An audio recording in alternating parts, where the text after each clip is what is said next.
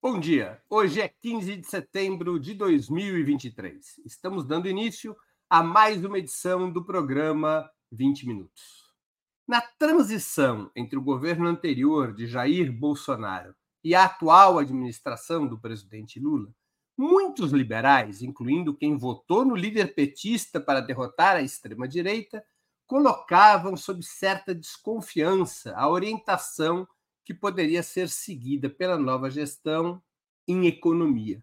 Criticavam o novo presidente por acenar com forte expansão dos gastos públicos e do papel do Estado na economia, impossível detrimento da estabilidade financeira e do espaço para o capital privado, para o mercado.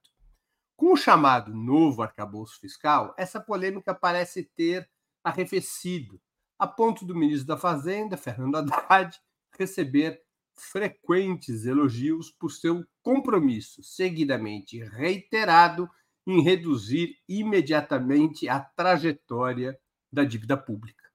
Para melhor conhecermos esse debate, nosso entrevistado de hoje é Samuel Pessoa, físico por graduação, doutor em economia pela USP, Universidade de São Paulo, atualmente é pesquisador da JBFO, Julius Baer Family Office, em São Paulo, pesquisador do Instituto Brasileiro de Economia da Fundação Getúlio Vargas, no Rio de Janeiro, e colunista do jornal Folha de São Paulo.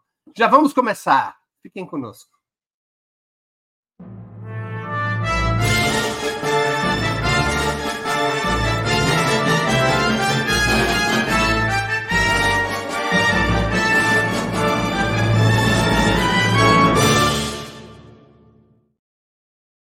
Bom dia, Samuel. Muito obrigado por aceitar nosso convite. Uma honra ter sua participação no 20 Minutos. Breno, a honra é minha, uma delícia estar nesse espaço seu, falar para um público tão diferente do, do público. Eu, um velho Faria Lima, em geral, interage com gente muito diferente. E você me dá uma oportunidade de acessar pessoas que, em geral, não conversam. Agradeço a chance. É. Samuel, antes de mais nada, para que nossa audiência possa se, se situar, você se identificaria como economista liberal? Eu tenho maior dificuldade. Eu, eu, eu não sou, você, você viu, né? Você falou, eu sou formado em física, depois estudei economia. Eu não tenho uma formação filosófica que me dê profundidade para eu me classificar desta forma. Eu, em alguma maneira, eu me considero, dado o problema de desigualdade, muito grave no Brasil, eu sou bem próximo de uma agenda social-democrata. E como que a gente percebe isso? Eu sou colunista na Folha há 11 anos. Você não vai achar uma coluna minha defendendo contra aumento de carga tributária. Eu nunca escrevi isso. Eu sempre briguei por orçamento equilibrado, porque eu acho que existe uma relação forte entre política fiscal e inflação, e eu acho inflação mal incrível, imenso. E eu luto com todas as minhas forças para evitar isto. Mas eu sempre achei que o tamanho do Estado, a quantidade de serviços públicos ofertados e a carga tributária, esse é um campo da política, não da economia, ou da economics, enquanto campo do conhecimento, e, como cidadão, eu nunca me pronunciei contra Estado grande e carga tributária grande. O que eu sou contra, e aí talvez as pessoas podem achar que eu seja liberal, tenho dificuldade de saber se casa ou não liberal, é que eu tenho um enorme ceticismo quanto à capacidade do crescimento econômico e do capitalismo liberar, liderado pelo Estado no, na América Latina. Eu reconheço que as experiências da, do leste asiático, de países como Japão, Taiwan, Coreia do Sul e, mais recentemente, a China continental, são experiências bem-sucedidas de crescimento econômico liderado pelo, pelo Estado, mas eu acho que o Brasil e a América Latina em geral não têm as institucionalidades e as características que permitam que haja uma experiência bem sucedida. Eu acho que, em geral, quando a gente embarca em capitalismo com muita intervenção estatal, a gente tem mais desperdício e crises econômicas do que sucesso. E eu diferencio, e nas minhas colunas eu sempre deixo isso muito claro, eu trato como duas dimensões absolutamente independentes a dimensão estado de bem-estar social e estado intervencionista. Muito bem. Você foi um duro crítico da política econômica dos governos Lula e Dilma, especialmente depois de 2006. Quais as suas principais objeções àquele período? A minha, a, são duas objeções. A primeira objeção e a principal, a que primeiro surgiu, é o intervencionismo. Então, é tentar reviver indústria naval, hipertrofia do Banco Nacional de Desenvolvimento Econômico e Social, muita desoneração, políticas caras para tentar sustentar uma indústria automobilística que tem muita dificuldade de enfrentar o mundo com a eficiência da China e de outras economias. O programa Inovar Alto, achei que foi um programa muito mal desenhado.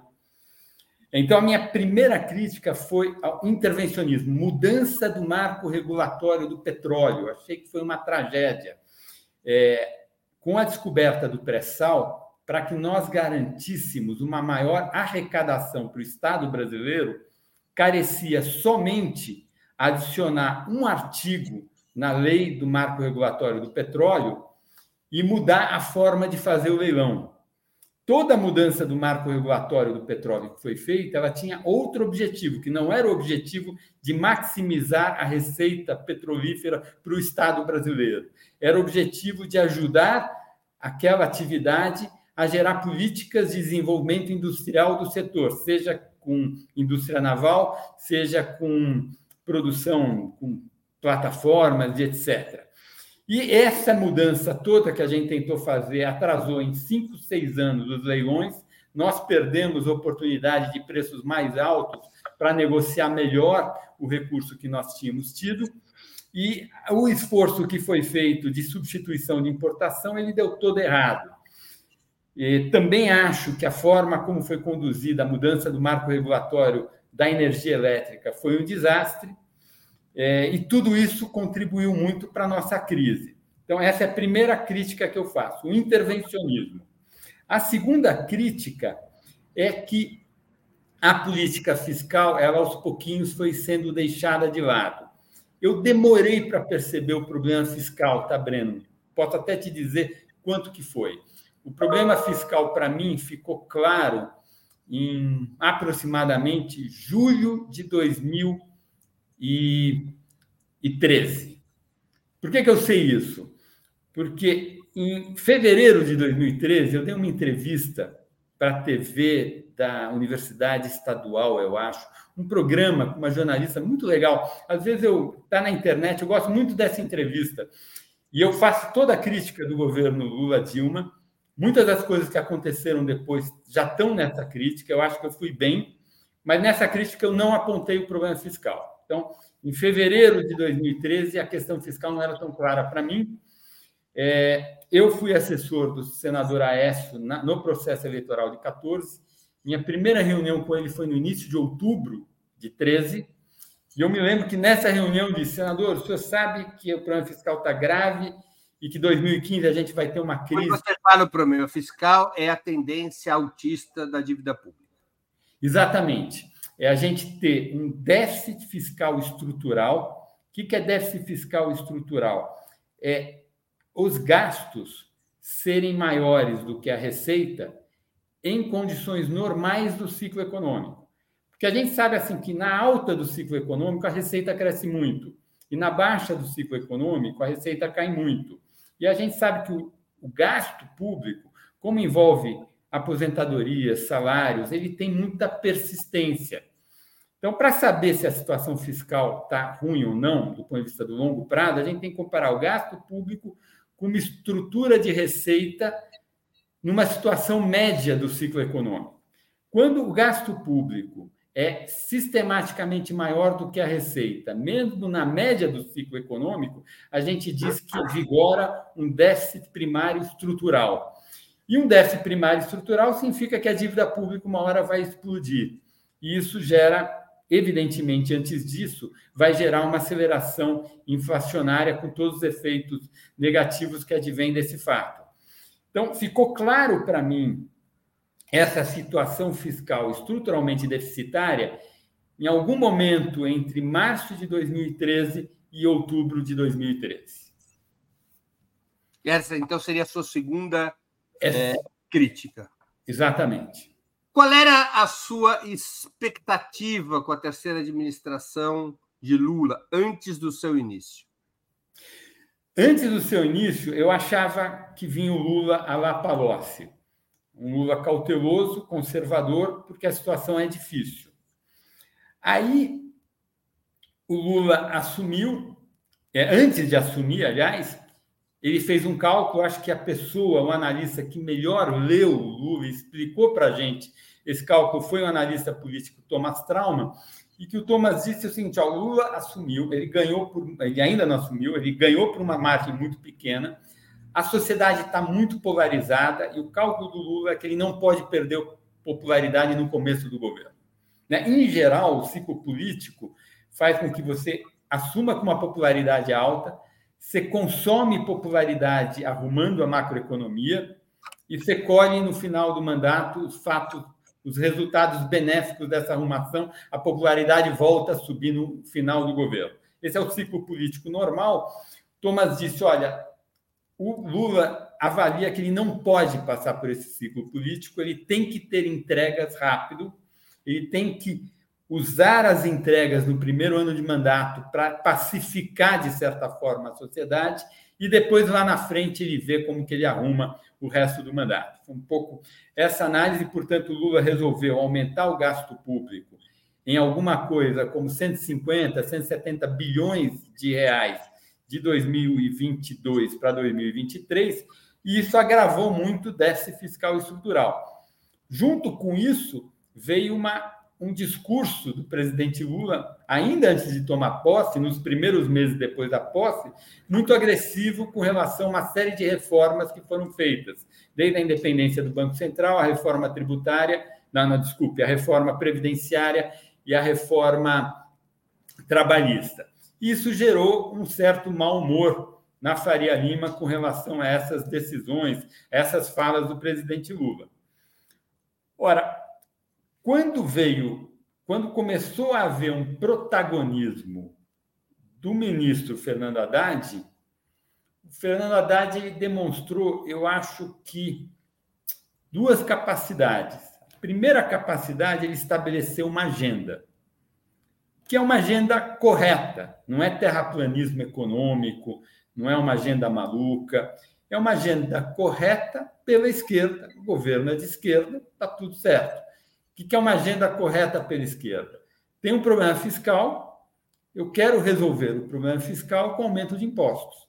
Não é a primeira vez que isso acontece no Brasil, e muitas vezes, inclusive, quem promove aumento de impostos é a direita. A gente viu um grande aumento de impostos no início do regime militar, entre 64 e 68, a carga tributária no Brasil subiu, acho que 8 pontos percentuais do PIB. Então, é, é não é não, não tem, não está escrito em nenhum lugar da, do livro texto de economia que é proibido arrumar a situação fiscal por meio de aumento de impostos.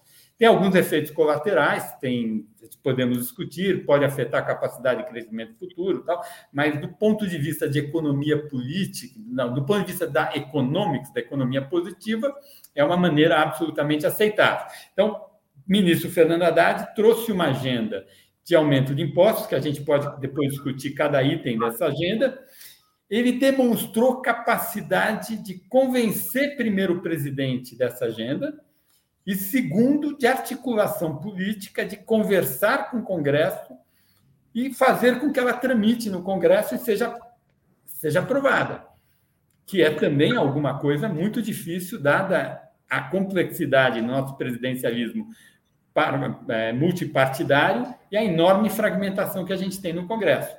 Então, acho que esses dois movimentos, a capacidade de ser a pessoa que estabelece a agenda e demonstrar capacidade de negociar essa agenda junto ao Congresso, gerou uma sensação boa. Olha, a impressão que dá, tem rumo, o governo tem rumo, e quem está lá no timão sabe o que está fazendo. Samuel, você revelou sua preocupação, especialmente a partir de 2013, com o tema fiscal, com a, a, a tendência da dívida pública, mas é, eu chamaria atenção para os seguintes números. Quando o presidente Lula assumiu, é, em janeiro de 2003, a relação entre a dívida líquida do setor público e o PIB era de 51,49%.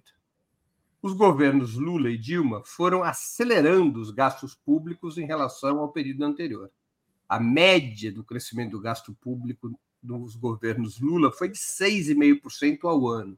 Do governo Dilma, um pouco mais baixo, 4,5%. E ao contrário da dívida líquida em relação ao PIB é, subir, ela caiu.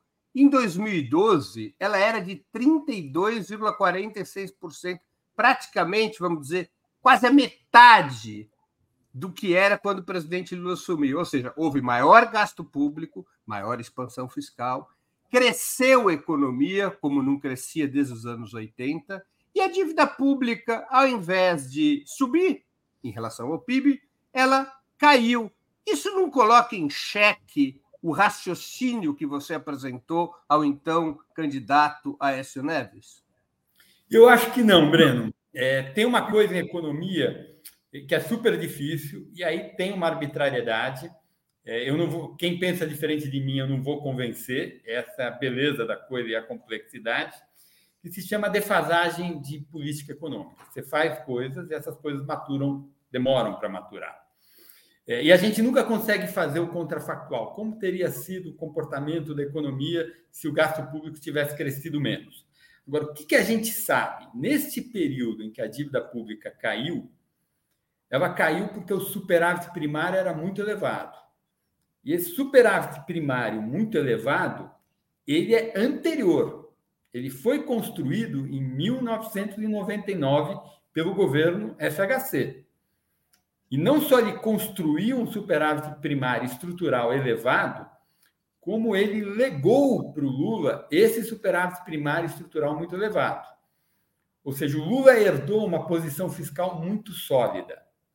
Além disso, se nós olharmos todo esse período que você citou, de 2006 a 2014, há muitos sinais que a política econômica era não sustentável eu vou elencar aqui todas as estatísticas que sinalizam não sustentabilidade da política econômica entre 2006 e 2014. Todas as medidas de inflação, com exceção dos administrados que foram controlados, e esse é um outro item muito importante do intervencionismo ruim do PT naquele período, todas as outras medidas de inflação, elas saem de um vale em 2005, 2006, e elas vão sistematicamente crescendo. Ou seja, o período de 2006 a 2014 é um período de inflação crescente permanentemente. Dois, nesse período, a medida que eu tenho de rentabilidade do setor privado, eu uso geração de caixa como proporção do faturamento, e a minha base de dados é a base de dados das empresas abertas, da Economática, entre 2006 e 2014, todo ano houve uma queda da rentabilidade do setor privado em relação ao ano anterior. Adicionalmente, se nós olharmos a, diferen... a evolução da produtividade do trabalho com a evolução dos salários, a gente vai ver que nesse período os salários correram mais rápido do que a produtividade do trabalho, que é a contrapartida da queda de rentabilidade do investimento das empresas. Adicionalmente, se eu olhar exportações líquidas, a gente saiu de 3,5% de exportações líquidas positivas em 2006 para 4% negativo de déficit das exportações líquidas. Então, houve permanentemente uma piora externa. E se nós olharmos os dados da instituição fiscal independente de superávit primário estrutural, a gente vai ver que entre 2006 e 2014, o superávit primário estrutural ele vai piorando. Então nós tivemos o que nesse período? Inflação crescente, salários permanentemente além da produtividade, rentabilidade do setor privado em queda, déficit externo crescente e déficit estrutural crescente. Essas cinco estatísticas, elas sinalizam que a política econômica era não sustentável. E, para piorar, apesar da dívida líquida ter caído, e ela caiu porque o superávit primário era muito alto e porque o crescimento se acelerou, esse foi um período em que os juros altos ficaram permanentemente. A gente até reduziu um pouco os juros, mas foram períodos de juros muito altos. E aí, para explicar a dívida, o comportamento benéfico da dívida, benigno da dívida, eu tenho que entender por que, que o crescimento econômico se acelerou naquele período. Porque o que produziu essa trajetória benigna da dívida foi a herança bendita do FHC, que, relegou, que legou para o Lula um superávit primário estrutural da ordem de 3% do PIB, em associação com uma capacidade de crescimento que se acelerou. E aí sim tem duas visões diferentes: tem a visão mais keynesiana e tem a visão mais neoclássica, que é a minha.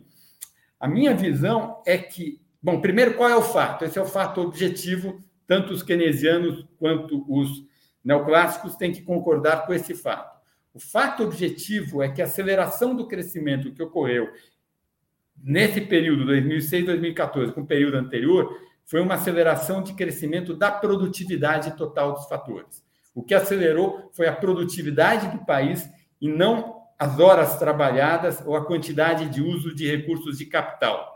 Os fatores de produção cresceram nesse período à mesma velocidade com que eles cresciam no período anterior. O que aconteceu nesse período de 2006 a 2014 é que, do mesmo uso dos fatores de produção, nós conseguimos extrair uma quantidade maior de produção de bens e serviços. E aí, a minha interpretação é que nós fizemos um conjunto imenso de reformas estruturais tanto no FHC quanto nos primeiros três anos do governo Lula, quando o ministro da Fazenda era o ministro Antônio Palocci, e esse período que eu chamei de período Malossi gerou uma série de reformas estruturais que elas maturaram posteriormente.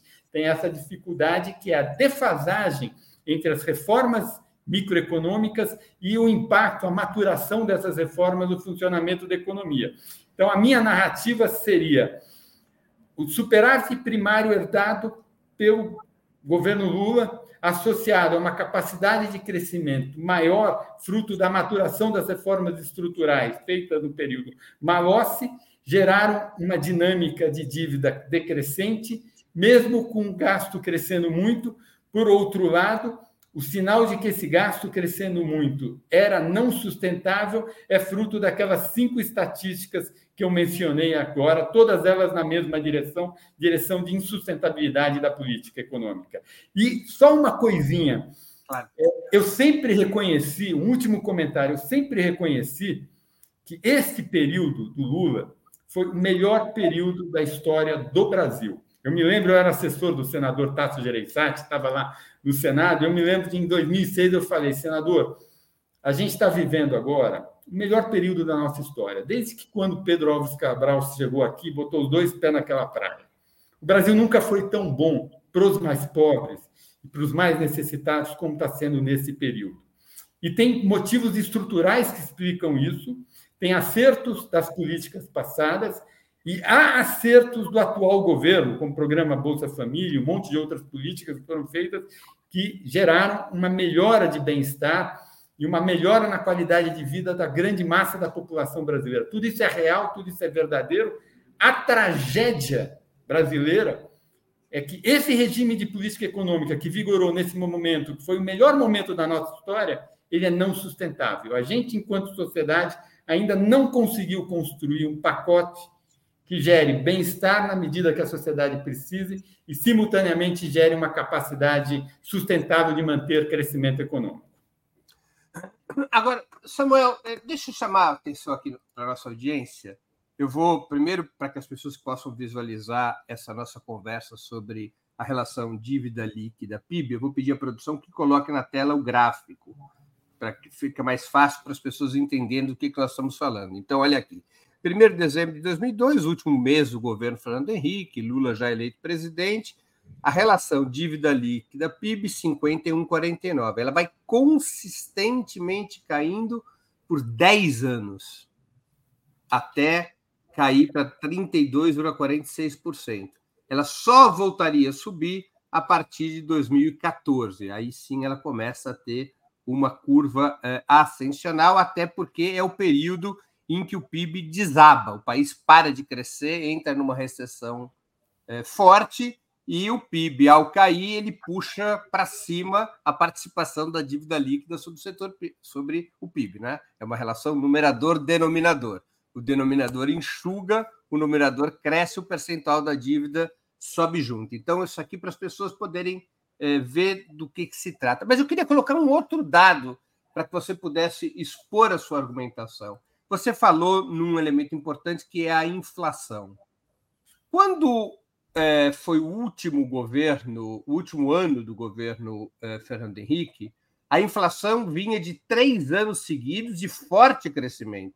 Ela tinha sido de 4,86% em 1999, chegou a 8,45% em 2002 e pula para 14,71% em 2003 muito refletindo a desvalorização do real no ano anterior, segundo muitos estudiosos. Depois, mesmo com a expansão do gasto público, mesmo com a forte expansão do gasto público, a inflação iria persistentemente cair e se manter dentro das bandas da, da, da inflação de uma maneira consistente até 2014 ela o máximo ela chega a cair para um mínimo em 2007 de 3,64% e em 2014 ela bate em 6,3%. Foi o topo do crescimento que teve a inflação. Não houve uma disparada inflacionária. Depois ela cresce com maior aceleração, vai a 9%.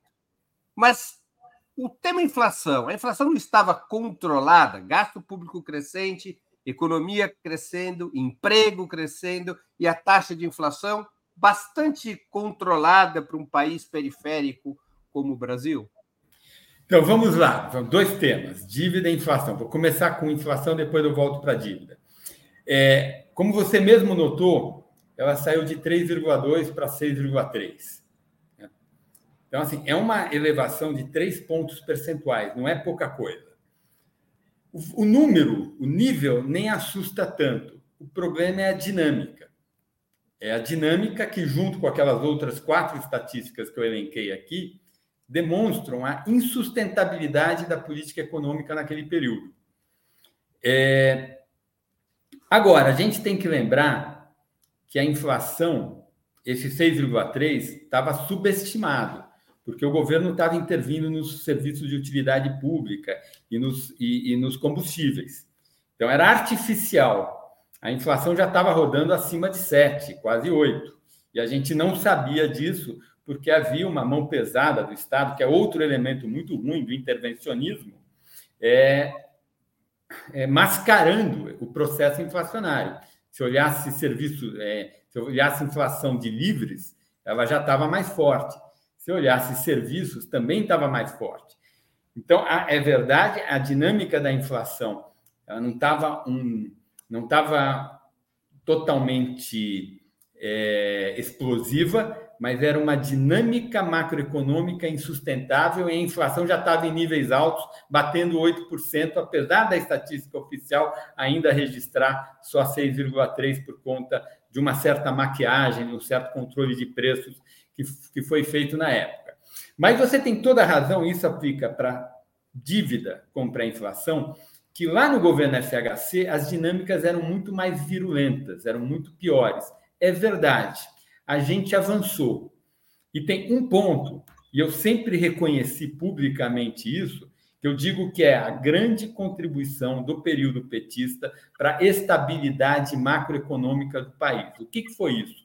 Foi a acumulação de reservas. A gente teve um choque externo positivo com a China, isso gerou uma posição de exportações líquidas do Brasil muito favorável, apesar de sempre muito decrescente, como eu mostrei aqui. E o governo Lula aproveitou aquela oportunidade, e acho que é um mérito do ministro Guido Mantega, que é um ministro que eu critico muito, mas esse mérito ele tem e tem que ser reconhecido, de acumular as reservas. E as reservas, a acumulação de reservas, resolveu um problema histórico que o Brasil tinha e, é um, e resolver um problema histórico dos países emergentes que acumularam reserva. A gente tem que ter muita reserva. Por quê, gente? Porque a reserva ela muda a lógica do choque externo. Se o país tem muita reserva, o que quer dizer? Quer dizer que a gente tem um monte de dinheiro em dólar. Aí, se você tem um monte de dinheiro em dólar, vamos supor que a sua situação piore. Sua situação piora, o câmbio desvaloriza. Tá? A situação piorou, ficou com mais risco, apareceu um problema político aqui dentro, a gente descobriu que não consegue ajustar o fiscal, todo mundo ficou com medo com o Brasil, o câmbio explode. O câmbio explodiu, aquelas reservas, aquela riqueza do Tesouro Nacional é denominada em dólar. O valor delas em reais aumenta. Então, quando a gente tem um monte de reservas em dólar, faz com que a gente tenha um amortecedor imenso de crises externas. Esse é o grande valor que as reservas em dólar produzem. E isso faz com que todas as dinâmicas domésticas. Caso pela primeira vez na história do Brasil do pós-guerra. Né? Exatamente. Mudou completamente a nossa lógica. E isso explica por que, que os choques de câmbio passaram a ser muito menos intensos e explica por que, que a inflação estava tão ruim lá no final do FHC. Havia muita incerteza com o possível governo Lula, que se avizinhava, ninguém sabia qual era o regime de política, havia medo. Recursos saíam do Brasil, câmbio desvalorizava, e como a gente não tinha esse colchão de reservas, não havia esse amortecimento. Agora, vale na ida, vale na volta. A gente tinha, naquela época, lá em 2002, uma parte grande do endividamento brasileiro que era denominado em dólares. É ruim fazer isso. Da mesma forma que a gente tem que ter reservas, ativos em dólar, a gente não deve ter dívida em dólar. País emergente não pode ter dívida em dólar. Você não faz dívida em dólar. Você é um país emergente, você é fraco, você não tem poder de barganha, você não pode se endividar em moeda de país grandão que não é você. Você tem que se defender externamente. A maneira que você se defende é não assumindo dívidas em dólar e tendo ativos em dólar. Aí você fica protegido. Mas a gente tinha lá em 2002 dívidas em dólar. Aí vale a direção contrária. Apareceu o governo Lula em 2003, um governo muito responsável, com um ministro de muita qualidade, fazendo a política certa. Aquele medo desapareceu, o câmbio voltou. Quando o câmbio voltou, a dívida caiu, porque uma parte da dívida era denominada em dólar. E aí a valorização do câmbio reduziu o valor dessa dívida. Então, uma boa parte daquela dinâmica boa da dívida pública que houve naquele período foi fruto da valorização do câmbio que houve, porque o câmbio estava artificialmente elevado em 2002 em função de todo o medo que havia de qual era o regime de política econômica que ia existir com o novo governo de esquerda que se avizinhava mas a relação dívida líquida PIB caiu mais sobre o, o, o ministério do Guido Mantega do que sobre o ministério do Palocci. Então, mas, Breno, o que, que eu estou tentando falar para você? Eu dei cinco estatísticas que sinalizavam insustentabilidade da política. Você está me dando uma outra estatística que sinaliza o contrário, que sinaliza que a política era sustentável. Qual é a diferença entre essas estatísticas que nós estamos usando? Você está usando uma estatística de estoque. Né? Dívida é um estoque, é riqueza. Eu estou usando uma estatística de fluxo. Tá? Imagina que você vai comprar uma empresa, Breno. Você tem dois, duas empresas. Você tem uma empresa que gera muita caixa, tá? ela está na atividade dela, está gerando caixa, mas ela tem do passado, de decisões que ela tomou no passado, uma dívida alta.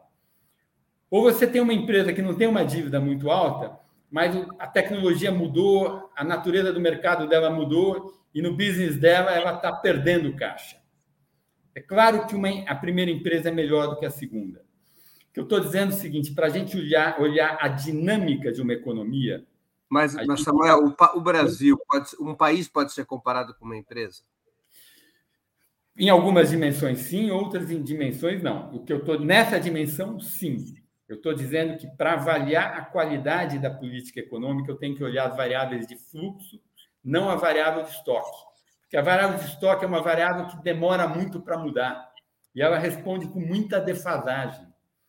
E o que eu mostrei para você foram cinco estatísticas de fluxo, e as cinco estatísticas de fluxo, todas elas na mesma direção. Então, era uma questão de tempo, o problema iria aparecer.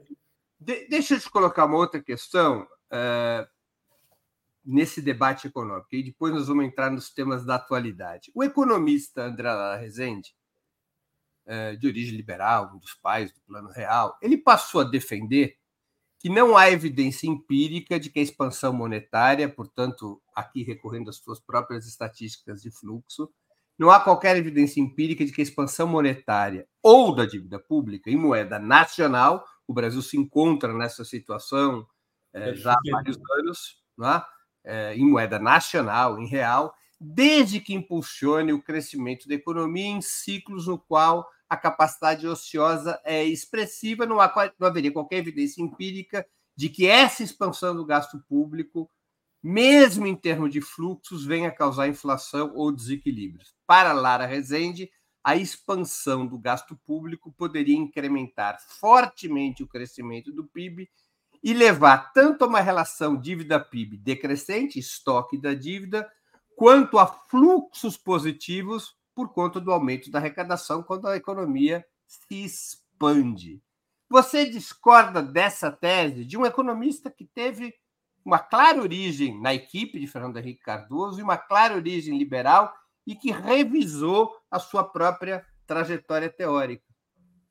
Breno, essa tese não é do André Lara Rezende, essa tese é do Keynes, está no Teoria Geral. Sim, mas o André Lara Rezende vem defendendo essa tese. Tá, essa... Eu, eu, já volto, André, já volto, André. Estou dizendo assim, primeiro, essa tese não me causa estranheza, porque eu estudei a Teoria Geral. É um livro que foi publicado em 1936 e é o livro fundador do meu campo. Eu sou considerado um macroeconomista.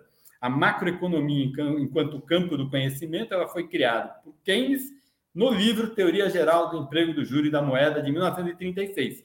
E lá a gente vivia a Grande Depressão, tinha um desemprego de 20%, 25% nos Estados Unidos, e ele disse: olha, tem que gastar mais, eu gasto mais, eu gero demanda, as empresas vão produzindo seus estoques caindo, porque está gerando demanda, elas têm que contratar mais trabalhadores, comprar mais máquinas, ah, botar as máquinas para funcionar, porque as máquinas estão paradas, e isso aumenta a produção, esse aumento de produção gera um ciclo positivo e a economia vai para um pleno emprego.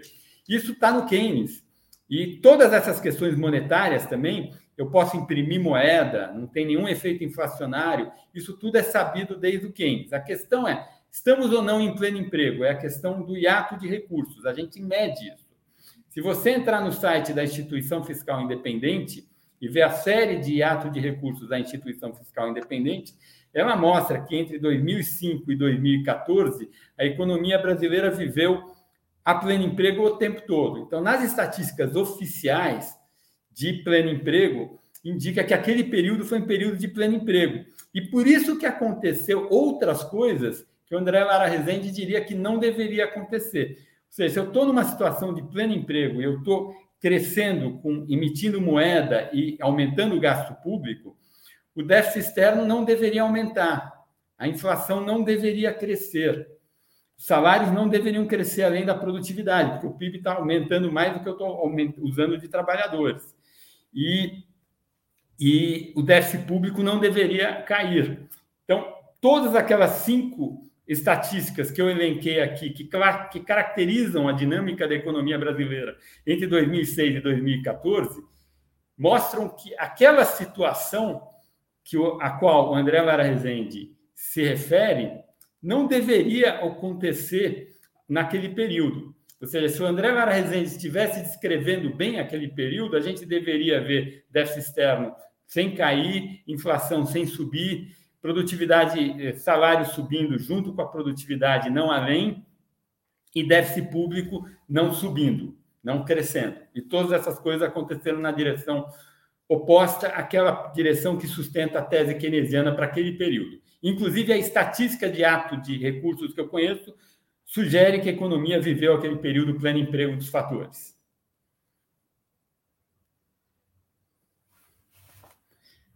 Você está você tá mutado, Breno, não estou te ouvindo. Deixa eu aqui, então, te colocar uma outra questão, aí já entrando para os temas é, atuais. Como é que você analisa a nova regra fiscal, que substitui o teto de gastos recentemente aprovada pelo parlamento? Se eu bem entendi, na sua lógica, era fundamental controlar os gastos públicos para é, evitar, para o bem-estar da economia, para a solidez da economia. Tivemos a regra do teto de gastos e agora temos o um novo marco fiscal. Qual é a sua opinião sobre essa nova regra fiscal? A minha opinião sobre essa regra fiscal é que a regra fiscal, do ponto de vista do desenho dela, da lógica dela, é uma regra correta, no sentido que tem uma, um limite de gasto, de crescimento de gasto. Esse crescimento do gasto está vinculado no crescimento da receita, o que é ruim, porque receita oscila muito e gasto não oscila. Mas por conta disso, os formuladores da regra tomaram alguns cuidados que eliminam o grosso desse problema, que foi um redutor, a taxa de crescimento do gasto será 70% da taxa de crescimento da receita no ano anterior e colocar um piso e um teto para o crescimento do gasto. Piso de 2, 2,5 e um piso de 0,6 e um teto de 2,5. Então, o redutor, piso e teto reduz muito essa prociclicidade que uma regra que fixa o gasto na receita gera.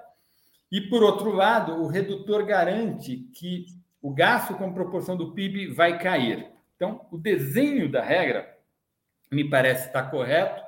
O problema é que a regra é insuficiente. O que quer dizer uma regra insuficiente? Dado que o ponto de partida já é um ponto em que há um déficit público, eu preciso, para que a regra estabilize a dívida pública, aumentar a receita. Eu preciso de mais carga tributária para que a operação dessa regra estabilize a dívida pública, e é por isso que o ministro, corretamente, tem uma longa agenda de aumentos de impostos, seja com uma série de medidas que tentam coibir oportunidades de planejamento tributário, seja explorando algumas bases tributárias que, do ponto de vista de justiça distributiva, faz todo sentido que elas sejam exploradas. Você está se referindo ao imposto sobre os fundos exclusivos, Exato. É, imposto sobre as offshores, os dois, as duas propostas de imposto. Você é favorável a essas duas propostas? Sim, eu sou favorável a essas duas propostas. É um caso de isomonomia tributária com todos os cidadãos que têm recursos menores, que têm seus fundos abertos, que são tributados normalmente. Tem aquela mudança do voto de qualidade do CARF, que foi aprovada, que também é uma medida correta. Tem todo o esforço para tributar importação de pequeno valor, que também me parece correto, a questão do preço de transferência, ou seja, muitas empresas, o Brasil é um grande exportador de commodities, muitas empresas, Petrobras, Vale, Cargill, as traders de soja, de, de, commodities agrícolas, elas estabelecem uma subsidiária delas, uma filial delas num paraíso fiscal, e elas exportam a commodity do Brasil para esse paraíso fiscal, imputando um preço muito abaixo do que o preço de mercado. Aí lá no paraíso fiscal elas revendem a commodity, tem um lucro muito grande, esse lucro ocorre fora do Brasil, então ele por um decreto normatizou isso. Tem uma outra outro tema que é um governador dá um incentivo de CMS Evidentemente, esse incentivo de ICMS aumenta o lucro da empresa. Desse lucro maior, a empresa precisa pagar imposto de renda pessoa jurídica e contribuição social sobre o lucro líquido, são impostos federais. E tem uma decisão de uns anos atrás que diz que a contribuição do incentivo estadual para o ICMS que aumenta o lucro não deve ser tributado no imposto de renda da pessoa jurídica na contribuição social sobre o lucro líquido, que para mim é um absurdo. Se gerou lucro, esse lucro gerou aumento de remuneração para os executivos, esse lucro gerou dividendos para os acionistas, por que, que não vai gerar receita para a Receita Federal? Né? Então, também houve uma decisão do TJ, que precisa ser normatizada, tem uma medida provisória que faz isso, que me parece é uma agenda correta do ministro Fernando Haddad. Então, aqui eu linkei. Aí também tem um, uma base tributária que não foi explorada, que o ministro já anunciou que quer explorar, que é a tributação de jogos eletrônicos. Então, me parece que toda essa agenda é correta e faz parte de um governo, é, é, consistente com o governo de esquerda querer ajustar o desequilíbrio fiscal por meio de aumento de carga tributária, e não tem nada no livro Texto de Economia que diz que isso é errado. Breno, você está mutado.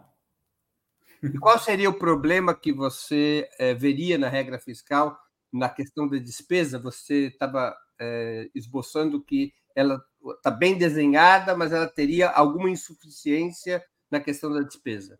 Não, já tem um desequilíbrio que eu esqueci de falar na, no, na área da despesa, eu já volto a ele, é, mas ela tem um desequilíbrio de receita que o ministro Fernando Haddad está tentando encaminhar com essas medidas todas. Se ele for bem sucedido, ele conseguir os 200 bi, 180 bi que ele precisa mais, estamos bem, estamos equilibrados, aí está tudo certo. Vida que segue. É, a regra fiscal ela tem uma inconsistência, que é o seguinte: é, quando a gente acabou com o teto dos gastos, e o que a gente pôs no lugar, Breno, note, é um teto dos gastos também. A gente só mudou o teto dos gastos. A gente fez um teto dos gastos, houve uma reação da sociedade contra aquele teto dos gastos. Eu acho que toda a forma como a opinião pública se expressou contrária à minha visão, contrária ao que eu escrevi. Você foi favorável à emenda 95, a emenda do teto de gastos? Eu não só fui favorável à emenda 95, como eu fiquei muito preocupado com a emenda constitucional da transição. A emenda constitucional da transição foi uma decisão do Congresso Nacional de colocar 1,5 ponto percentual, 1,5 ponto percentual do PIB a mais no gasto. Eu não queria isso, mas a sociedade quis, e eu reconheço isso. E o meu único ponto é: se a sociedade quis colocar um e meio ponto percentual a mais no gasto, a sociedade precisa agora dar as bases tributárias ao governo para que ele tenha um orçamento mais equilibrado. Ou seja, é obrigação, e eu escrevi isso na coluna de semana passada, é obrigação do, colega, do, Congresso Nacional entregar para o governo mais tributo. Porque esse mesmo Congresso aceitou aumentar o gasto em 1,5 ponto percentual do PIB. E agora, com a nova regra fiscal, você acha que substitui um teto de gastos por outro? Um teto ou, mais draconiano por um mais moderado? Exatamente. É, é absolutamente legítima. Eu acho que a vitória do presidente Lula nas eleições e a maneira como a sociedade civil se expressou nos meios de comunicação, em todos os lugares, reagiu a emenda constitucional, de forma muito favorável, indica que a sociedade aprova esse aumento permanente do gasto público em meio ponto percentual. Portanto, o Congresso precisa entregar mais carga tributária ao governo, e eu sempre falei isso, não tem problemas com isso. O problema é o seguinte: quando a gente acabou com o teto dos gastos, na emenda 95 tinha uma outra coisa, que é o seguinte: se a regra fiscal é impor um limite ao crescimento do gasto, seja ele zero, seja ele algum crescimento na receita, vincular em algum crescimento na receita, se a regra fiscal é um limite do gasto, a vinculação de saúde e educação não pode ser na receita. A vinculação de saúde e educação tem que ser na regra de gasto. Ou seja, se eu tenho uma regra que diz que o gasto público cresce X, a taxa de crescimento dos gastos com saúde e educação tem que ser vinculado a esse X e não ser vinculado na receita. Só, só para a nossa audiência acompanhar, é, há uma decisão constitucional, ela não é nova, ela é antiga, que estabelece mínimos constitucionais para a saúde e para a educação. Para simplificar, porque são categorias diferentes, mas a saúde tem que responder por 15% da receita líquida corrente e a educação por 18% da receita dos impostos. Enfim, 15% da receita vai para a saúde, 18% vai para a educação, em termos constitucionais. Quando foi aprovada a emenda 95 no governo Temer, é, ela foi aprovada como uma emenda constitucional, estabeleceu que o gasto de um ano só podia corrigir a inflação do ano passado, isso matou, vamos dizer assim, os mínimos constitucionais os mínimos constitucionais deixaram de ser aplicados. Com a nova regra fiscal, estabeleceu-se um outro teto de gastos, para usar o termo é, utilizado pelo Samuel, que é a receita só pode crescer 70% do, do os gastos, perdão, podem crescer 70% da receita. Mas os mínimos constitucionais voltaram a valer. Ou seja, o crescimento da receita da educação, da saúde e educação é de 100%, os gastos, o crescimento dos gastos de saúde e educação tendem a ser 100% do crescimento das receitas. Em tese, é, é essa contradição que me parece que o Samuel está apontando, ou seja, é, o crescimento é, de 100% das despesas com saúde e educação, eles se confrontariam contra a regra que serve para todos os demais setores. É isso? Exatamente isso, Breno. Você escreveu direitinho, escreveu. Então, a minha briga, percebe? Eu acho que essa é uma briga por consistência interna da lógica, da lógica fiscal. E tem um outro problema Você agora. acha que te, deveria acabar com os mínimos constitucionais de saúde e educação? Não, eu acho que os mínimos condicionais deveriam estar vinculados na regra fiscal. Como assim? Não entendi. A, é, a taxa de crescimento do gasto em saúde e educação acompanha o teto dos gastos. Ah, sim, então acabaria os mínimos constitucionais tal como eles são. Exatamente. E volta uma regra igual a que vigorou depois da emenda do teto dos gastos, emenda 95, mas ajustada ao fato da gente ter mudado o teto dos gastos. Ou seja, saúde e educação só poderiam crescer ou só deveriam crescer, os gastos com saúde e educação só deveriam crescer 70% do crescimento das receitas. Exatamente. E mais, eu faria uma outra coisa. Como a demografia brasileira está mudando muito, a gente está envelhecendo, logo, logo a gente vai ter que gastar mais em saúde e menos em educação. Então, faria esse mínimo condicional não separado, saúde e educação, mas juntaria tudo, somaria os 8 com 15, daria 32.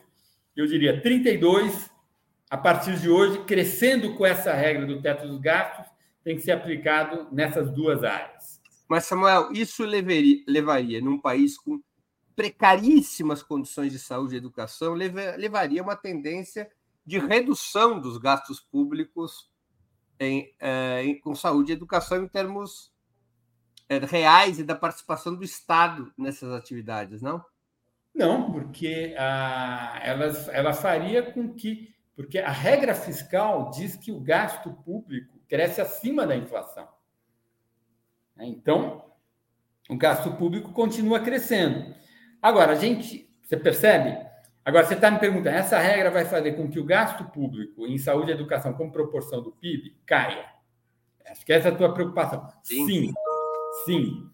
Eu diria para você, a gente tem um déficit primário para evitar a inflação, a gente tem que gerar, durante muitos anos, um crescimento do gasto menor do que o PIB.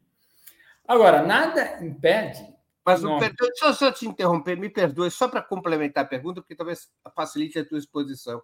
Porque num país com tantas carências em saúde e educação como o Brasil, quando a participação das despesas com saúde e educação cai em relação ao PIB, como que essas carências vão ser supridas na amplitude e velocidade que elas precisariam ser supridas num país no qual tanta gente sofre tanto por falta de saúde e educação?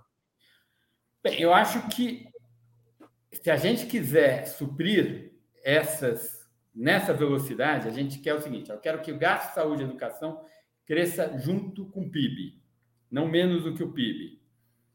Ora, eu tenho que aprovar, eu tenho que mudar a regra fiscal, então, a regra fiscal não pode ser 70% da receita, tem que ser o gasto cresce. Poderia ser uma regra fiscal, o gasto público vai crescer na velocidade do PIB. Tá? Então, eu ponho um novo. Que é a regra novo... do salário mínimo, por exemplo. Exatamente. A inflação é... mais o PIB de dois anos atrás. É. Salário mínimo é ruim, porque para manter o gasto com proporção do PIB, a regra é o seguinte: o gasto público não pode crescer mais do que o PIB. Eu tenho que ter estabilidade do gasto público com proporção da receita, do, do PIB. Então, a regra do salário mínimo é ruim, porque o salário mínimo não deveria crescer inflação mais PIB, deveria crescer inflação mais PIB per capita. Porque se o salário mínimo crescer inflação mais PIB per capita, os programas vinculados ao salário mínimo vão crescer na mesma velocidade do PIB. E aí a gente tem estabilidade. Agora, como o salário mínimo cresce, inflação mais PIB total, os gastos com aposentadoria, com benefício de prestação continuada e assim, e assim sucessivamente, eles vão crescer mais do que o PIB. E aí, crescer mais do que o PIB não é algo sustentável a longo prazo. E é a mesma lógica dos mínimos constitucionais para saúde e educação. Vamos botar eles crescendo junto com o PIB, tudo bem. Ah, não, as necessidades são muito grandes, eu preciso crescer saúde e educação a uma velocidade maior do que o PIB. Não tem nenhum problema com isso. Convence o Congresso Nacional a dar mais carga tributária para o Estado brasileiro.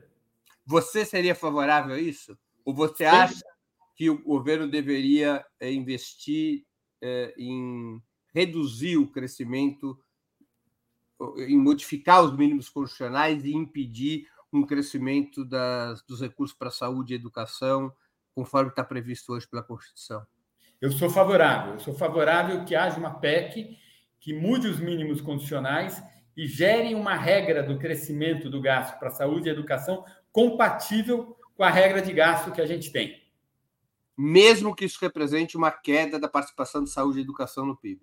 Mesmo que isso represente uma queda da participação de saúde e educação no PIB. Se isso for muito ruim, mudemos a regra fiscal, conseguimos, consigamos convencer o Congresso a dar mais receita para o Estado, e aí tudo bem. Eu quero dizer o seguinte: tem um ônus. Se eu quiser gastar mais, se eu quiser que saúde e educação cresçam junto com o PIB, dada a situação fiscal hoje, eu tenho que ter mais receita. O Como problema... é que você acha que o governo está lidando com esse problema? Porque é uma série de debates, consulta no TCU, projeto de lei que foi projeto de legislativo que recentemente aprovado para resolver o ano de 2023, é, proposta de PEC? Como é que você acha que o governo está lidando? Eu acho que o governo vai tentar ver como que essa coisa reage, como que essa coisa vai evoluir. Se der para ele empurrar até 2026, ele vai deixar isso para o próximo presidente. Porque essa diferença de taxas de crescimento, em um, dois anos, elas são acomodadas. É possível acomodar.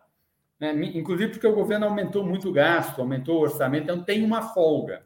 Então dá para navegar alguns anos sem que essa restrição fique uma restrição muito dramática.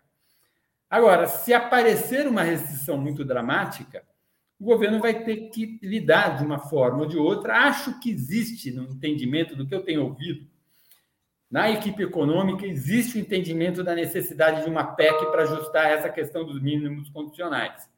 Eles só estão esperando a melhor oportunidade e eles estão primeiro tocando a agenda de aumento de carga tributária para ver qual vai ser a estrutura de receitas que eles vão ter a médio prazo, para eles verem posteriormente qual é o nível de ajuste no gasto público que eles precisam fazer. Claro que isso é arriscado, porque pode haver um desequilíbrio, gerar um problema de câmbio, e aí eles vão ter que se haver num estresse qualquer é, dos mercados. Mas é essa conta que eles estão fazendo, e eu acho que eles empurraram essa agenda para a segunda metade do terceiro mandato do presidente Lula.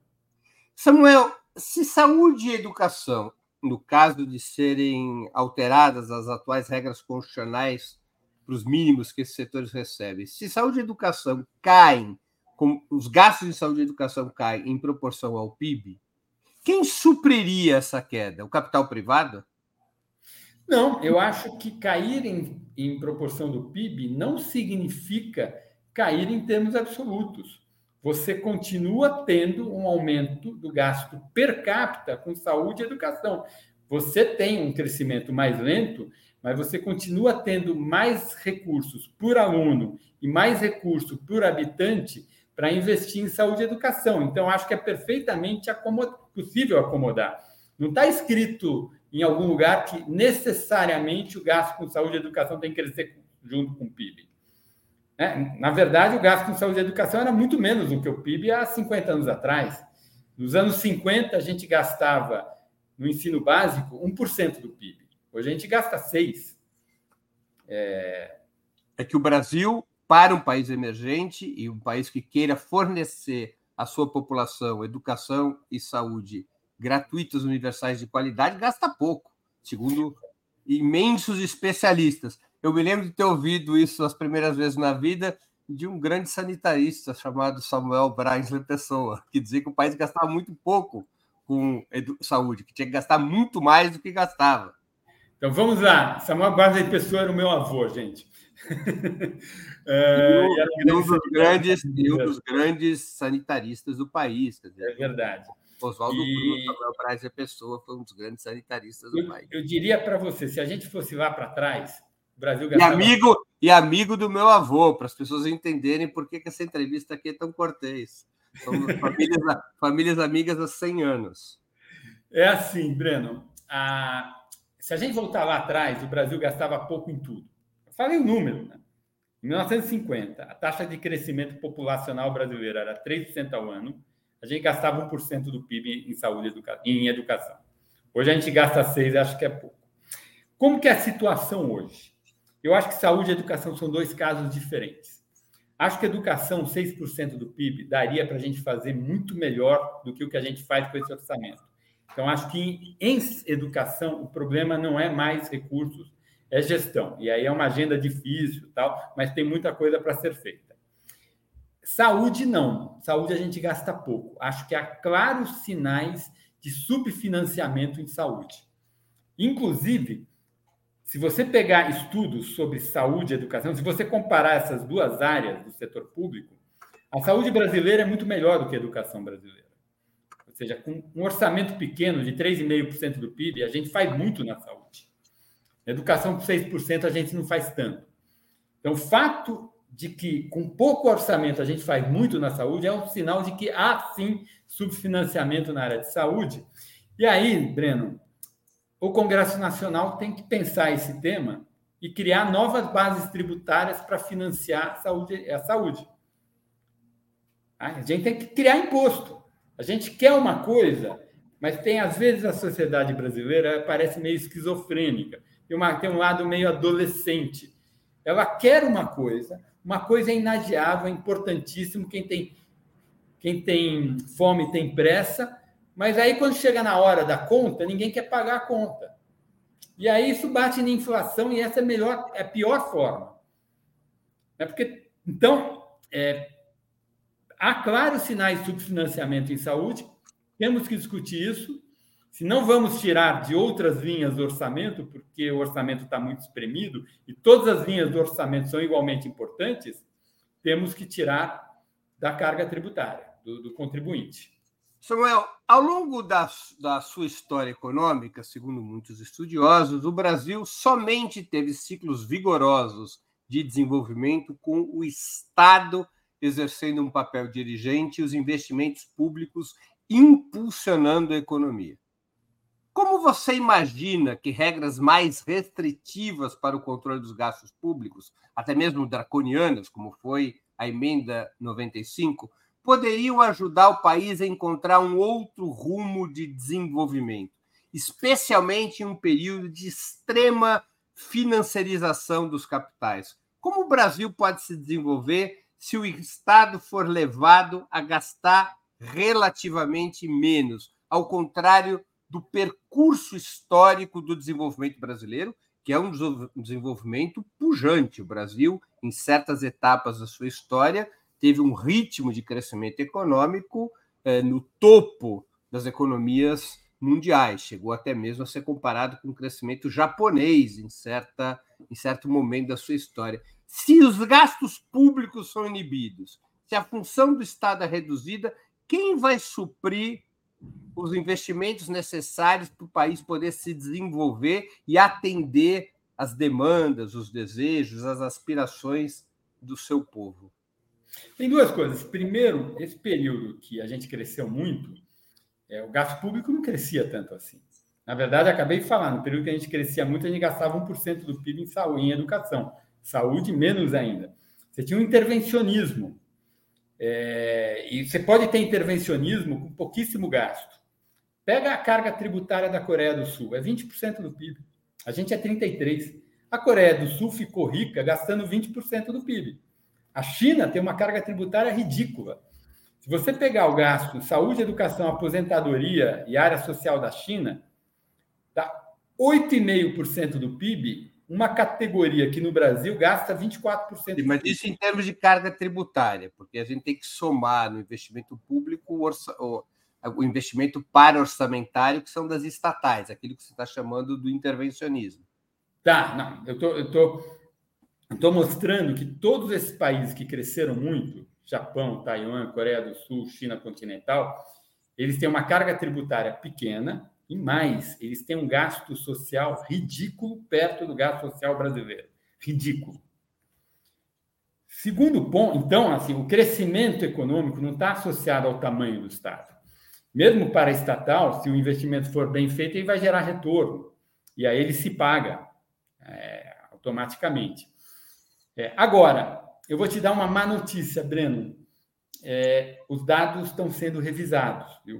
O Brasil não cresceu tudo isso que a gente achava entre 1930 e 1980. Tem um paper recente publicado no último fascículo da Revista Brasileira de Economia, escrito pelo professor Edmar Baixa Tombolo, que é um aluno, uma pessoa que fez mestrado na Universidade do Paraná, e Flávio Versiani, que é um professor titular de História Econômica da UNB, e o artigo passou pela revisão de pareceristas, está no fascículo de, de 2023 da Revista Brasileira de Economia, e eles reviram as taxas, eles mostraram que havia um problema é, um problema metodológico nas contas nacionais que eram feitas pela Fundação Getúlio Vargas entre 1946 e 1980, mostraram que o Cláudio Haddad, que tinha trazido esses dados para trás, com o mesmo erro metodológico, geraram uma superestimativa do crescimento brasileiro no século XX. E o fato que sugere que esse dado está de fato correto é que, segundo as estatísticas que a gente usa, que dizem que a gente cresceu muito no período nacional desenvolvimentismo entre 1930 e 1980, essa mesma série de dados diz que o Brasil, em 1900, era mais pobre do que a Índia. O Brasil era mais pobre do que a Índia, porque, assim, se a gente cresceu muito no século XX, e o dado em 1980 eu observo corretamente, a gente, a partir de 80, as contas nacionais passaram a ser feitas na, no IBGE e corretas, se o crescimento foi tão grande e o dado em 1980 eu observo, o Brasil em 1900 era mínimo. Ele era, na verdade, mais 10% mais pobre do que a Índia, 40% mais pobre do que a Bolívia e metade da mais, é, mais do que metade mais pobre do que o México. Então não faz muito sentido isso. Na verdade, com a correção deles, a, o PIB brasileiro em 1900 era 80% maior do que a gente achava e aí o crescimento brasileiro no período nacional de desenvolvimentismo passa a ser um, um crescimento regular, bom, acima da média, meio ponto percentual ao ano acima da média, mas nada espetacular. Nas séries oficiais que a gente tem para 50 países, 17 países cresceram mais rapidamente do que a gente. Não foi de só com essa com esse novo cálculo que o Edmar Baixo apresentou. Exatamente. Então, de toda maneira, em comparação com os outros períodos da história do Brasil, o período nacional desenvolvimentista é um período de maior crescimento. Sim, é, mas, mas, assim, ele fica muito menos robusto. É, muito menos, assim, muda um mas, pouco de toda a maneira. O que que permitiria o Brasil cresceu nesse período, ainda que se ajuste a estatística, ele cresceu com base no investimento público, no intervencionismo do Estado, no impulsionamento da economia a partir do Estado. Pós-período nacional desenvolvimentista, o Brasil é, só cresceu quando houve aumento no gasto público. Que é exatamente o, o, o, período de maior crescimento, que é o período dos governos Lula. O que, que substituirá o investimento público como locomotiva do crescimento? O que, que substituirá o Estado como locomotiva do crescimento, falando de uma maneira mais ampla, se as regras que são estabelecidas são de limitação dos gastos públicos? Aliás, a nova regra fiscal tem até uma novidade em relação à emenda constitucional 95. Na emenda constitucional 95, eh, a capitalização das empresas estatais não estava incluída. Agora está incluída. Se o governo resolver capitalizar o Banco do Brasil, a Petrobras e outras estatais, isso conta como gasto público e, portanto, é afetado pela regra fiscal. Isso não existia na emenda constitucional, na emenda constitucional 95. Como é que faz com essa restrição dos investimentos públicos e da ação do Estado para o país poder voltar a crescer em patamares relevantes? Quem vai Olha, É assim, é, o que a gente sabe, Breno, é que o problema maior do Brasil é a baixa produtividade do trabalho. A gente tem uma baixíssima produtividade do trabalhador brasileiro. Então a gente tem que ver o que a gente faz para aumentar essa produtividade. É, eu acho que a experiência do governo Lula não sugere que para crescer a gente precisaria ter aquele gasto todo. Eu não acho. Se eu pegar todo o intervencionismo lulista, vou elencar aqui: mudança do marco regulatório do petróleo, política, é, reconstrução da indústria naval, programa Inovar Alto, é, mudança do marco regulatório da energia elétrica, é, desonerações. Nada disso gerou crescimento. Crescimento não veio disso. É só olhar um número. Essas medidas, essas medidas intervencionistas todas, elas deram errado. Se nós não as tivéssemos feito, o crescimento teria sido ainda maior. Então, eu acho que a evidência que nós temos é que o crescimento no governo Lula foi maturação de um conjunto de reformas institucionais que nós fizemos naquele período, que eu chamei de período Malossi, Malossi que elas foram maturando. Não tem atalho para o crescimento, a gente tem que fazer o que nós fizemos. Temos que melhorar a qualidade da educação, temos que melhorar os incentivos, tirar os óbices burocráticos, a reforma tributária dos impostos indiretos, que nós não conversamos aqui, para mim, é uma medida que tem um poder de alavancar o crescimento próximo do programa real, é, uma, é a reforma mais importante para a eficiência produtiva que nós fazemos desde o plano real. E não tem jeito, é uma agenda microeconômica, é uma agenda que não é charmosa, é uma agenda que não dá muita manchete no jornal, é uma agenda de chinês, de ficar no detalhe das regras, da legislação, melhorando e construindo aos pouquinhos o nosso ambiente de crescimento. Acho que a gente tentou muito o capitalismo de Estado no governo Lula e Dilma e deu errado. Demorou para dar errado porque a gente tinha arrumado muito a economia, a gente arrumou muita economia no período Malossi, e o choque externo positivo de commodities deu muito fôlego. Então, as inconsistências que foram criadas, que eu elenquei aqui no começo da nossa conversa, naquelas cinco estatísticas, elas demoraram para fazer sentido e para limitar o crescimento, porque o choque externo positivo ele gerou um fôlego adicional. Mas, por outro lado, quando o choque externo positivo virou, apareceu uma enorme inconsistência que gerou uma grande crise para nós. Então, eu acho que não tem jeito. É, e insistindo no meu primeiro ponto aqui para você, essa agenda de melhoras institucionais para aumentar a eficiência, que as pessoas podem dizer é uma agenda liberal, ela em nada limita a operação do estado de bem-estar social e as políticas públicas para atacar os nossos problemas históricos de desigualdade e pobreza. Dá para fazer as duas ao mesmo tempo, sem problemas. Eu sempre me bati contra as primeiras, mas nunca me bati contra as segundas. Distribuição de renda e riqueza através da reforma tributária é, na sua opinião, apenas um fator de justiça social e, eventualmente, até um fator moral ou é um instrumento de desenvolvimento da economia? Eu acho que é uma questão de justiça tributária, é mais moral, mais normativo, digamos assim. E não, não só normativo, porque ele também Gera você não acha que a distribuição de renda e riqueza, ao contrário do que afirmam estudiosos como Piketty, ela é essencial para expandir a economia? Ele não é Eu acho que não. não. Eu acho que é essencial um Estado bem financiado, porque a gente precisa de educação de qualidade, a gente precisa de infraestrutura, a gente precisa de saúde. E justiça distributiva gera recursos para o Estado para que o Estado proveja bem esses serviços, e esses serviços são muito importantes para o crescimento econômico. Mas não acho que desigualdade em si limite o crescimento. Não acho. É, agora, a desigualdade em si pode gerar problemas para o funcionamento da democracia, porque uma economia muito desigual, você dá um poder de barganha muito grande a uma fração pequena da população. Né? Eu vejo alguns cientistas políticos argumentando nessa direção. Não é a minha área, mas é um, é um argumento que para mim faz sentido. Samuel, é, a gente está chegando no final da entrevista, até passou do tempo que a gente tinha combinado, e do tempo normal aqui do programa. Eu queria te fazer uma última pergunta de mérito, a gente vai para os finalmente. A economia brasileira deve terminar o ano de 2023 crescendo ali ao redor de 3%, desmentindo as previsões do início do ano eh, estabelecidas por algumas instituições ligadas ao mercado.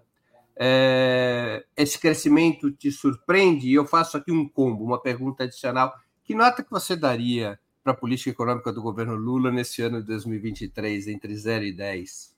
E para o ministro da Fazenda? Entre 0 e 10, eu dou 7,5, surpresa positiva, e acho que é uma melhora grande em relação ao que eu estava vendo lá na, na PEC da transição. Fui professor muitos anos, meus alunos sabem que eu sou muito rigoroso. Com nota 7,5 para mim é uma nota muito alta. 7,5 na tua escola passa de ano. Passa com folga. Com folga. Sem segunda Essa nota é para o governo Lula ou para o ministro Fernando Haddad? Fernando Haddad dou nota 9. Nota 9 A surpresa positiva, ele tem demonstrado competência como os americanos falam, chama agenda setter, né? o cara que estabelece a agenda e faz ela andar. Né? Porque só estabelecer a agenda, tem que estabelecer a agenda e fazer ela andar. É... Com relação ao crescimento, eu sou colunista da Folha há 11 anos. A minha última coluna do final do ano se chama Olhando para frente e para trás. Eu digo o que aconteceu, avalio como que eu fui em relação ao que eu disse um ano antes e depois eu digo o que, que eu acho que vai acontecer. Então, é sempre possível saber se eu estou errando ou não. Eu sempre expresso para os meus leitores meus erros, meus acertos, faço a minha prestação de contas anual para os meus leitores. E eu achava que a economia ia crescer 1% esse ano. Então, eu estou surpreso com esses 3%. Metade dessa surpresa é uma agropecuária muito mais forte do que eu imaginava, mas a outra metade é uma sustentação do crescimento dos serviços do consumo mais forte do que eu imaginava. Uma parte disto é o impulso fiscal vindo, lembramos que o presidente Lula pôs 150 bilhões, mas eu acho que outra parte disso é um ganho de produtividade, um ganho de crescimento potencial. Acho que isso não apareceu no dado ainda, mas a impressão que eu tenho é que a capacidade de crescimento, o potencial de crescimento da economia brasileira subiu, está maior do que a Agora, com resta... sem me... o mesmo crescimento do gasto público, não corre o risco da economia inclinar para baixo? eu acho que não, porque a gente pode substituir pelo gasto privado, e a gente vinha fazendo isso desde o governo Temer que os investimentos caíram muito e o investimento com proporção do PIB ele vem subindo desde 2019 e o ano passado foi um ano que o investimento com proporção do PIB foi muito alto. Então eu acho que daria para substituir o público pelo privado e sustentar o crescimento, porque eu acho que a base dele é um ganho de produtividade que vem das reformas nacionais que a gente está fazendo desde 2015, lá no primeiro ano, no primeiro ano, segundo mandato da presidente Dilma. É... Agora, se a gente quiser gastar mais, sempre a minha meu mantra convence o Congresso a entregar mais recursos para o Estado brasileiro. O Estado brasileiro gasta 34% do PIB, o Estado chileno gasta 21% do PIB. O Chile é bem mais rico do que o Brasil. Sim, mas é um país que cabe aqui no nosso bairro de Perdizes, mais nos outros bairros, né? Tudo bem. É um país de 15 milhões de habitantes. Claro. Samuel, nós estamos chegando aqui ao final da nossa conversa. Ela renderia muito mais horas, outras oportunidades certamente teremos. E eu queria te fazer duas perguntas que eu sempre faço aos nossos convidados e convidadas antes das despedidas. A primeira, qual livro você gostaria de sugerir aos nossos espectadores? A segunda, qual filme ou série poderia indicar a quem nos acompanha? Bom, o livro é, tem um livro que eu li já há uns dois anos, mas é, eu acho um livro maravilhoso, é uma saga brasileira do século XIX. Deve ser talvez o maior, melhor romance brasileiro do século XXI. Eu não sou literato, eu até não leio muito, eu sou meio, não sou uma pessoa muito culta, mas O Defeito de Cor, de Cor de Ana Maria Gonçalves é um livro maravilhoso, a história de uma africana escravizada, trazida para o Brasil e que viveu. É, ela viveu, é uma história brasileira a partir dos olhos de uma escravizada de todo o século XIX. E a autora fez um trabalho de pesquisa espetacular. O livro é escrito numa linguagem fluente, de uma leitura é gigantesca, 800 páginas. É um tempo e vento do Érico Veríssimo, mas uma leitura super agradável e a gente tem muito Brasil lá. Acho o livro imperdível. Acho, acho todo estudante do ensino médio tinha que ler um defeito de cor. É, eu, eu de filme, eu gosto muito da cinematografia americana. E eu gosto principalmente da capacidade que a sociedade americana tem de falar sobre os seus problemas e enfrentar os seus problemas de frente. Então, tem um filme dos anos 80 que escancara as limitações da sociedade americana e as dificuldades de uma sociedade em que os espaços mais íntimos de convivência ficam mercantilizados e ficam filtrados por, por incentivos de mercado, que se chama Felicidade, Happiness. É um livro, é um filme duríssimo sobre a sociedade americana, uma crueza e uma crítica dura como só americano consegue fazer sobre eles mesmos. E aí um filme recente que eu adoro, chama Manchester à beira-mar. Acho uma história linda. Tem uma coisa que eu gosto da cinematografia americana, que eu acho que é, é muito diferente da cinematografia brasileira. A cinematografia brasileira me irrita, porque sempre tem alguém querendo me dar uma aulinha, tem sempre um diretor de cinema querendo dizer o que é bem, o que é mal, me dar uma aulinha de política. E americano acho que faz uma descrição mais crua da dureza da vida humana. Esse filme é lindo, a história de um homem que passa por uma tragédia pessoal e passa o filme todo digerindo essa tragédia pessoal. Série, a série que eu indico também é uma série americana que eu acho que é uma, versão, uma resposta ao happiness. É, é uma série que tenta elaborar de forma mais positiva e não negativa todos aqueles defeitos da sociedade americana que são explicitados, escancarados no Happiness, que é This Is Us, que é uma minissérie em que as relações pessoais são vistas com muita profundidade, com muita beleza, e que acho que é uma resposta à happiness. É, não sei se o autor pensou isso, mas mostra que a sociedade americana pode ter um outro caminho nas relações individuais, pessoais, e que pode olhar as relações individuais e pessoais além dos símbolos de mercado e das, valores, das valorações de mercado. É isso, gente. Samuel, queria agradecer muitíssimo pelo seu tempo e por essa conversa tão interessante e instrutiva. Muito obrigado por ter aceito o nosso convite. Breno, eu que agradeço a oportunidade de compartilhar o meu pensamento, a minha interpretação das crises, das, dos vagares da economia brasileira com você e com o seu público. Muito obrigado, então. Boa sorte, Samuel. Até. Até. Agradeço também a todos e todas que assistiram a esse programa, em especial aqueles e aquelas que puderam fazer contribuições financeiras ao nosso site e ao canal de Ópera Mundi no YouTube. Sem vocês, nosso trabalho não seria possível e não faria sentido. Um grande abraço a todos e a todas.